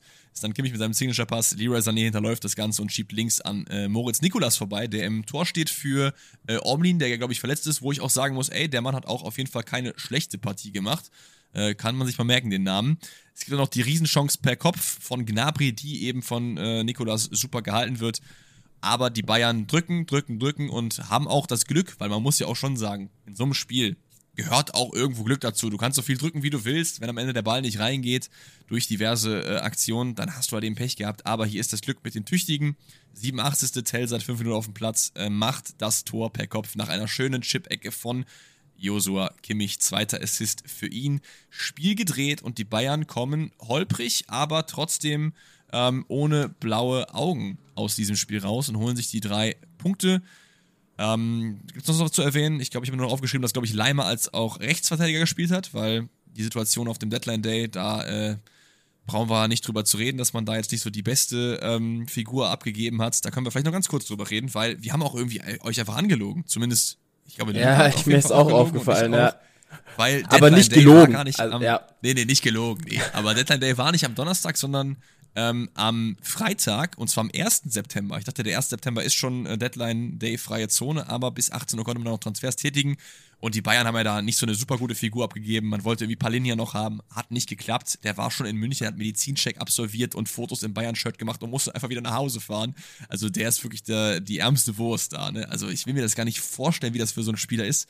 Du denkst, du bist, bist in ein neues Land ge gereist, du guckst schon, okay, äh, mit deiner Family, wie sieht das hier alles aus, wie sieht das Trainingsgelände und dann wird dir gesagt, so, yo, geht trotzdem nicht so, muss wieder nach Hause. Ja, und vor allem auch den Karrierestep nicht ähm, zu vernachlässigen. Ne? Ich glaube, von Fulham zu Bayern München ist natürlich dann auch nochmal doch ein großer Step. Also für ihn unfassbar bitter. Ja, insgesamt die Transferpolitik von Bayern, ein verrückter Transfersommer. Ich glaube, das trifft's ganz gut. Ja, ich bin mal gespannt, was sich da so in den nächsten Wochen noch entwickelt. Noch ganz kurz, weil wir haben ja auch, glaube ich, ist ja Wahnsinn, wie oft ich da irgendwie auf den letzten Podcast verweisen kann. 87. Minute, ich weiß, dass ganz viele Freunde aus meiner Heimat da auf jeden Fall dann wieder so von Bayern-Dusel sprechen. Ich finde allerdings, schlussendlich geht der Sieg absolut in Ordnung anhand der zweiten Halbzeit und wie du gesagt hast, so Glück des Tüchtigen, glaube ich, trifft es ja. an der Stelle auch ganz gut. Also, für, weißt du, was für mich Bayern-Dusel ist? Bayern-Dusel ist für mich das Spiel gegen Köln letzte Saison, wo du wirklich nicht viel gemacht hast im Spiel. Es ging auch nicht so viel nach vorne, dann machst du so einen Sonntagsschuss und dann geht der Ball rein. So. Aber wenn du über das Spiel gesehen jetzt wirklich die ganze Zeit angerannt bist, super Chancen hattest, die Latte triffst, äh, gute Paraden vom Keeper hast und dann in der 87 das Tor machst, das ist für mich dann kein Dusel, egal welche Mannschaft spielt, oder? Also keine Ahnung. Ich gehe da voll mit, definitiv. Aber ich weiß, dass, glaube ich, ganz, ganz viele Freunde aus meiner Heimat und auch mein Papa sich da wieder so ein bisschen aufregen weil das halt auch so ein bisschen wieder dieser Vibe von früher von Bayern ist. Ne? Ich meine, wie viele Spiele gab's, wo Bayern sich so ein bisschen schwer tut, trotzdem besser ist und dann halt wirklich so erst in den letzten fünf Minuten so das entscheidende Tor schließt. Und ich glaube, dadurch kommt ja dieser Name auch ein bisschen. Aber da gibt's ja auch Studien und alles, dass das jetzt nicht nur mit Dusel oder so zu tun hat, sondern halt auch einfach, das ist ja auch konditionell ein Punkt und auch eben dieser Siegeswille, den ja wirklich in der Bayern-DNA so ein bisschen drinsteckt. Und ich glaube von daher auch, also Absolut. also ich würde auch nicht von Bayern-Dusel sprechen. Aber ich wollte es nur noch Absolut, mal kurz reinwerfen. Nee, nee, safe, ist, ist auch gut, aber dafür hat halt auch Bayern den ultimativen Last-Minute-K.O. ja aller Zeiten eh 99 schon bekommen im Champions League-Finale. Also für diejenigen, die das nicht kennen, schaut euch mal gerne, ich glaube, The Zone hat auf, der, auf YouTube immer so Retro-Highlights, ähm, so wo du immer so drei, vier Minuten hast, wo du dir so alte Spiele anschauen kannst. So, Guckt mal einfach Manchester United CL-Finale 99 gegen Bayern an. Das, das war Last Minute par excellence. Ähm, ansonsten können wir das Spiel von mir aus gerne zumachen. Bayern holt sich drei Punkte, aber ich fand auch, man kann ja auch draus ziehen, dass es Gladbach eigentlich ziemlich gut gemacht hat. Auf jeden Fall auch nach vorne ein bisschen äh, was versucht hat. Im Endeffekt ging da halt eben nichts und äh, dann gehen die drei Punkte auch klar. Und dann sind wir schon am Sonntag angekommen und sind bei deinem FC Köln, richtig? Mhm. Ja, sind da, wir, da, ja. lacht er. Weil es war ja, kein geiles Spiel. Es war gar kein geiles Spiel, definitiv. Aber immerhin, wenn man was Positives draus ziehen kann, der erste Punkt in der Saison nach drei Spieltagen, ähm, den nimmt man mit. Ich glaube, bevor wir jetzt aufs Spiel eingehen, insgesamt muss man sagen, also aus Kölner Sicht ist man mit dem Punkt auch zufrieden. Ist natürlich bitter, so kurz vor Schluss den Ausgleich zu bekommen, aber ich glaube, über das Spiel an sich war Frankfurt schon leicht die bessere Mannschaft und von daher glaube ich, geht es absolut in Ordnung, wenn du da aus Frankfurt dann einen Punkt wieder mit nach Köln an den nee, Rhein Nee, nee, nee. Das war der Frankfurt-Dusel. Findest du wirklich? Nein, natürlich nicht. Also. Ich wollte nur darauf hinweisen, dass das halt so Last-Minute-Tor, das kann nur Glück gewesen sein. So, nee, das war ganz klar Glück, ja. Mit der FC-Brille muss man ganz klar sagen, das sind verlorene zwei Punkte, die man da dann eingebaut hat. Ey, das hat. war aber, das, das war aber ein Spiel, also diese Lebenszeit, die ich da rein investiert habe, die gibt mir, glaube ich, echt keiner wieder. Also beide spielen halt ohne so richtigen Neuner. Ich glaube, Frankfurt muss ja natürlich Kolomani ersetzen und spielt, glaube ich, mit Mamouche in der Sturmspitze und ähm, bei Köln, ich weiß gar nicht, wer da vorne aufgelaufen ist. Das war Tickes! Eine Rocha. Ist Ticket, hat Tickets gespielt? Ja, ja, der war wieder back. Ja, das zeigt aber, dann spielen doch nicht beide ohne richtigen Neuner, aber das zeigt ja, dass der Mann ja wirklich gar nicht im Spiel war, wenn ich nicht mal gemerkt habe, dass er auf dem Platz stand. Das ist ja geisteskrank. Ähm, ja, aber die Torchancen, die es gab, waren halt nicht von allzu guter Qualität. Die beiden Tore, die dann gefallen sind, also das eine Tor war ein vernünftiges Tor, das andere war ein Elfmeter. Ja, ist, ich weiß nicht, ich habe auch nicht so krass viel zum Spiel zu, zu sagen. Äh, hast du noch was Generelles? Sonst können wir auch sehr, sehr gerne einfach die beiden Tore besprechen, dann gib ihm so. Mm, nee, also ich kann auch nicht viel. Ah, also, doch, glaub, doch, doch, ich habe noch was. Skiri-Rückkehr. Ja? Skiri ist, ist wieder da. Und äh, Kolomwani ähm, Choreo. Ich weiß nicht, ob ihr die gesehen habt oder ob du die gesehen hast. Ähm, und zwar hat Frankfurt eine Choreo auf die Beine gestellt, wo äh, drin stand Kohle Muani, also Kohle wie Geld. Geld verändert nicht den Charakter, es macht ihn nur sichtbar. Fand ich auf jeden Fall sehr, sehr wild, dass da es da diese Choreo gab. Frankfurt auch sehr schnell die zusammengebastelt dann, ne? Ja, ja, aber finde ich geil, finde ich geil. So, so ein kleiner Seitenhieb, so, äh, wenn man sich da irgendwie wegstreiken will, so klar, ich kann verstehen, äh, natürlich, über, wir haben oft genug über Spielergehälter geredet, das ist einfach auf einem anderen Level so. Ähm, das kann man nicht vergleichen mit jemandem, der jetzt 5000 Euro verdient und dann 6000 Euro in einem Monat, obwohl das auch schon geistreich viel Geld ist, ne? Das fällt mir gerade auf. Eher dann 1000 und 2000. Aber ähm, ja, so wegstreiken ist immer kein, kein guter Look so mäßig. Aber ähm, ja, hat dem Spiel halt nicht gut getan. Kölns Tor, Köln geht nämlich in Führung, ist ein äh, Elfmeter, über den man sich wirklich gar nicht streiten braucht. Philipp Max räumt da, glaube ich, auf der rechten Seite Martell äh, ordentlich ab. Da gibt es auch nur ganz, ganz schwache Proteste, aber das ist auf jeden Fall ein klarer Elfer, den dann Keinzi äh, reinmacht. Fünfter Elfer seiner Karriere, easy in die Mitte. Man muss auch sagen, ähm, es gibt einen Chancenplus, was schon eher auf Frankfurter Seite ist, auch gerade nach dem Tor. Aber irgendwie ist immer ein Kölner Bein dazwischen. Ich glaube, Chabot ist einmal, der wirklich super klärt und auch einmal Erik Martell ähm, die da hinten den Laden ordentlich dicht halten. Und letztendlich geht das Spiel aber dann, wie auch Luca gerade eben schon gesagt hat, 1 zu 1 unentschieden aus, weil, ähm, ja, ist ein bisschen bitter, dass es genau gerade die Frankfurter Leihgabe Alidu ist, die den Ball leichtfertig vertellt auf Außen an den äh, eingewechselten Rode. Der Ball kommt dann irgendwie über drei Stationen zu Aronson, der sieht dann links einen Kunku, ähm, den Neuzugang von, ich glaube, Everton, und dann, dann Sanditian ausgeliehen. Ich meine, das ist richtig. Äh, schmeißt mich da nicht in den Vulkan, wenn ich da jetzt irgendwie was Falsches sage, aber äh, ich glaube, das ist der Fall gewesen, der dann mit einem schönen linken Hammer Schwebe bezwingt, der da keine Chance hat. Und dann ist die Geschichte des Spiels erzählt, oder? Es hat mir ein bisschen auch, wo du, was du vorhin angesprochen hast, hier, dass immer irgendein FC-Fuß noch da ist. Du hast das Spiel vorhin auch angesprochen, so ein bisschen diesen Vibe gegen Bayern damals, letzte Saison gegeben, wo ja auch Bayern ja, bis kurz vor Ende so verzweifelt ist. Aber dann schlussendlich hast du auch wieder kurz vor Schluss so den Ausgleich gefangen. Aber ja, ich, also ich glaube, ich würde sehr gerne sehr viel länger über den FC reden, aber es gibt in dem Spiel einfach nicht arg viel, was man da noch groß analysieren kann. Absolut. Und dann würde ich sagen, kommen wir wahrscheinlich zum spannendsten Spiel der äh, Bundesliga, der, nicht der Bundesliga, aber des Bundesligaspieltags Nummer 3, zumindest wenn man auf die Teams guckt, die da gegeneinander spielen. Das ist Union Berlin gegen RB Leipzig. Absolutes Spitzenspiel am Sonntagabend. Und ja, ich hätte mich eigentlich auf eine äh, sehr ausliegende Partie gefreut, aber Kevin Volland hat in der zweiten Hälfte dem natürlich so ein bisschen den Strich durch die Rechnung gemacht, ne, mit seiner äh, roten Karte.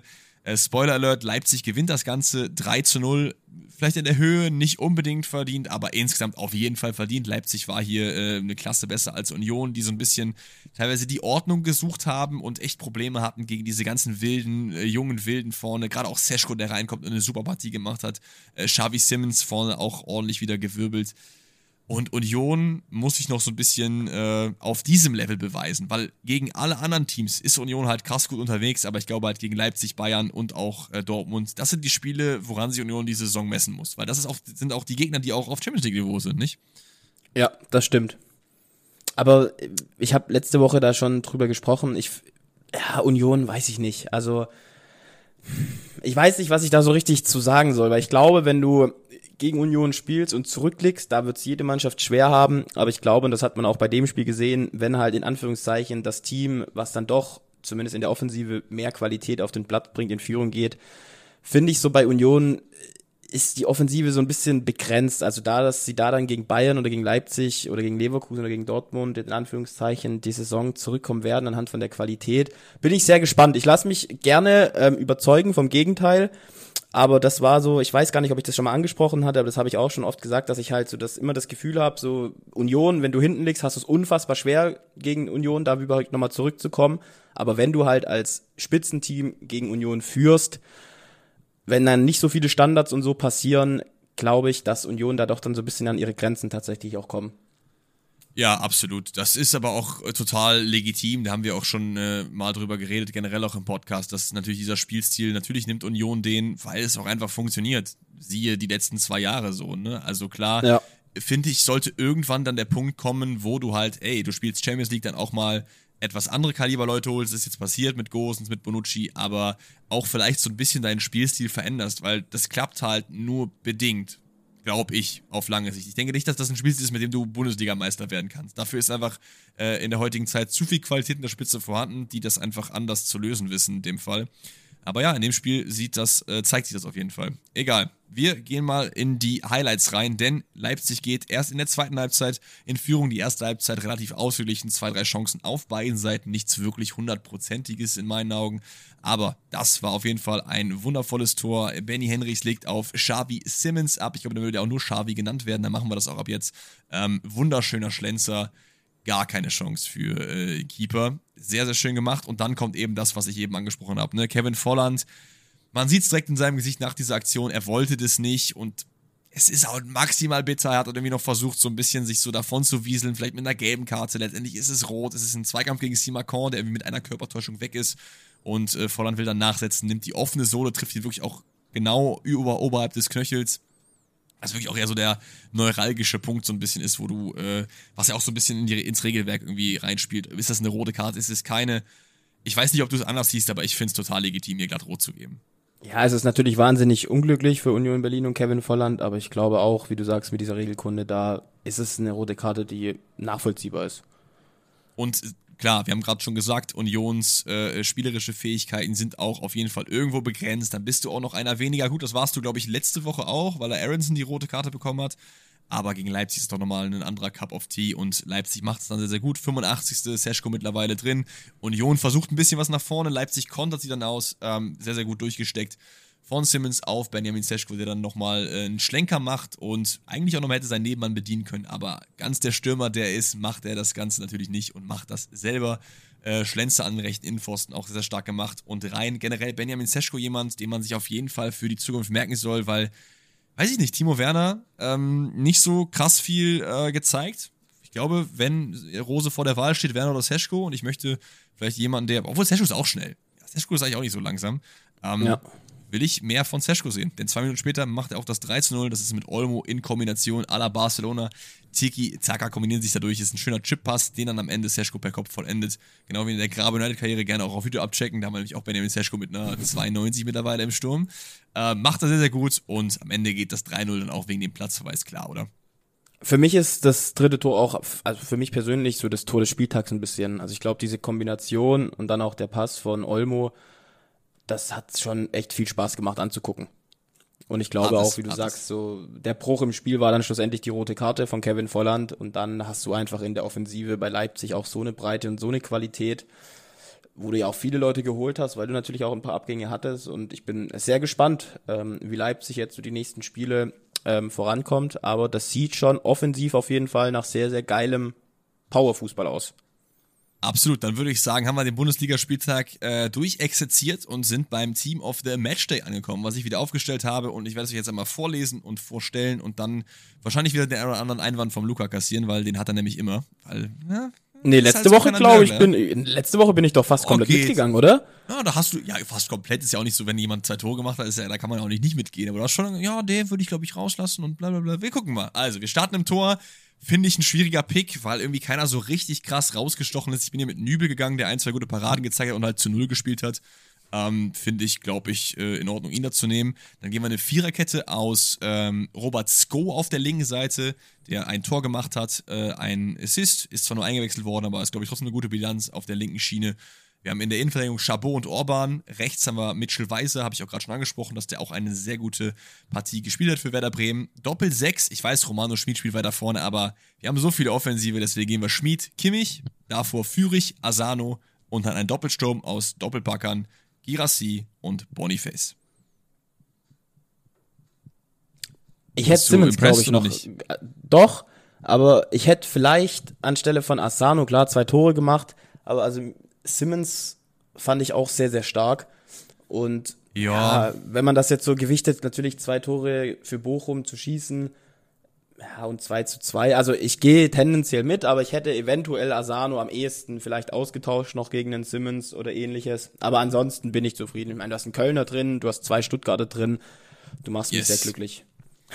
Weißt du, weißt du, ich habe auch über Simmons nachgedacht, aber habe mir gedacht, ey, den hatten wir auch, glaube ich, letzte Woche schon drin und dann würde ich auf jeden Fall eher Asano geben im Zuge der Diversität innerhalb des Team of the Match Days, damit wir auch mal ein paar andere Leute da drin haben. Ähm, ich würde sagen, damit haben wir doch den äh, Champions League, äh, Champions League sag ich, ähm, Bundesliga-Spieltag Teil abgehakt. Wir haben aber natürlich noch ähm, das Tippspiel. Könnt ihr auch gerne, wie gesagt, noch mitmachen. Noch ist Zeit. Wir haben erst den dritten Spieltag. Ihr könnt auf jeden Fall noch aufholen, weil Danny auf jeden Fall äh, glaube ich, den ersten oder den zweiten hat er hoffentlich nicht verpennt, aber den ersten hat er auf jeden Fall verpennt. Also punktemäßig kann man noch am Start sein. Wir schauen mal. Vierter Spieltag, startet rein. Oh, mit dem Freitagsspiel. Bayern München gegen Bayern 04 Leverkusen. Was ist dein Call? In München, ne? In München. Ich glaube, ich sag, ich, ich glaube an Leverkusen. Also die haben mich echt überzeugt bisher. Oh, ich sag 2-1 Leverkusen tatsächlich. Ich sag 3 zu 2 Bayern. Also muss ich ja. Also das wäre irgendwie. Muss ich nicht, aber ich mach's trotzdem. 3-2. Ja, du bist äh, ja weiter geht's mit Wolfsburg Union. Ne? Wolfsburg Union. Ich gehe mit dem Unentschieden, ich sag 1-1. Nee, ich glaube, Union Berlin macht das wieder so mit so einem klassisch dreckigen 1 zu 0. Weiter geht's dann mit Köln gegen Hoffenheim und das gewinnt leider Hoffenheim mit 2 zu 0, meiner Meinung nach. Da gehe ich 3-1 für den FC. 3-1 für den FC ohne Stürmer. Oder meinst du, Selke ist wieder back dann? Ja, Tigges ist auch ein Stürmer. Flanken kann er auch verwerten. Ja, ja. Außerdem bin ich da dann auch wieder im Stadion und supporte die Jungs. Von daher, da gehe ich mit dem 3-1. Da diskutiere ich auch dann gar nicht. Ich muss gar nicht versuchen, mich zu überzeugen. Kriegst keine andere Antwort von mir. Dann kann ja nichts schief gehen. Äh, Dortmund gewinnt meiner Meinung nach äh, aber mehr oder weniger souverän mit äh, 2 zu 0 gegen den Sportclub aus Freiburg. Boah, ja, würde ich tatsächlich auch mit einem 2-0 gehen. Darf man Stuttgart das? Darf man gleich weiter, tippen? Ja, na klar, du darfst tippen, was du möchtest. Ich meine, Stuttgart reitet die Auftriebswelle weiter und gewinnt mit einem furiosen 3 zu 1 gegen Mainz. Du sagst genau die Tipps, die ich auch habe. Ähm, ich sag 3-0. Mach doch. Nübel hält die 0 wieder. Mach nee, ich sag 3-0. Ich sag 3-0. Nübel bleibt Easy. wieder. Ähm, Leipzig, Gegentor. Augsburg. Irgendwann wird Leipzig Punkte liegen lassen. 1-1.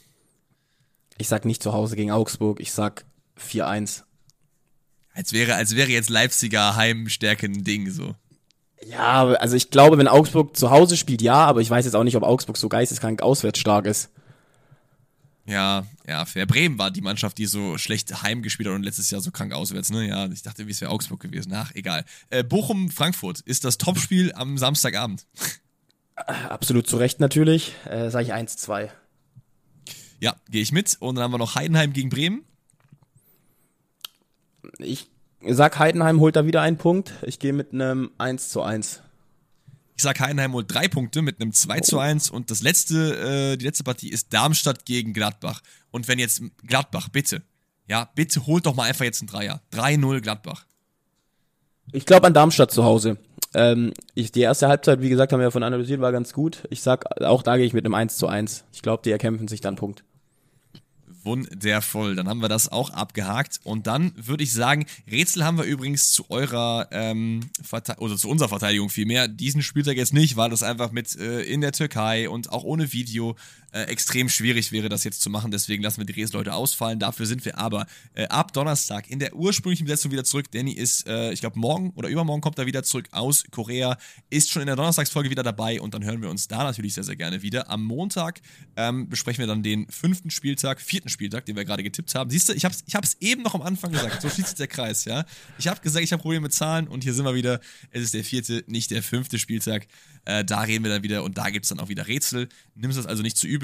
Ähm, ansonsten ich hoffe, ihr hattet Spaß mit uns. Ich hatte auf jeden Fall viel, viel Spaß mit Luca. Vielen lieben Dank nochmal von meiner Stelle und auch von euch natürlich, dass der gute Mann eingesprungen ist für Danny und drei ganze Folgen mit uns zusammen moderiert hat. Du bist ein sehr, sehr gerne gesehener Gast. Wir werden auf jeden Fall nicht das letzte zusammen gemacht haben. Und auch im Podcast äh, kann ich mir durchaus vorstellen, irgendwann mal vielleicht auch so eine Dreierkombination zu machen oder so. Das kriegen wir auf jeden Fall hin. Und ja, ich würde sagen, ich verabschiede mich schon mal und ich lasse aber die Abschiedsworte der Folge an dich. Du kannst gerne nochmal an unsere ZuhörerInnen etwas sagen und wir hören uns da wieder am Donnerstag. Bis dahin, ciao. Das ist ja eine gigantische Ehre. Ähm, ich kann nur sagen, mich hat es wahnsinnig gefreut. Ähm, ich hatte unfassbar viel Spaß. Ich glaube, man hat auch gemerkt, dass ich Fußball über alles liebe und von daher macht es auch einfach Spaß, dann wirklich mal ein paar Stunden gemeinsam mit dir einfach nur über Fußball zu quatschen. Machen wir sonst ja auch, diesmal im Podcast. Ähm, ich hoffe natürlich, dass es euch allen gefallen hat ich denke, wir werden auf jeden Fall in Kontakt bleiben, Alex und ich ja sowieso. Und vielleicht sieht man mich dann ja mal wieder als Gast. Ansonsten wünsche ich euch eine wunderschöne Woche und ich denke, wir hören und sehen uns definitiv in der Zukunft. Bis dann. Ciao, ciao, macht's gut.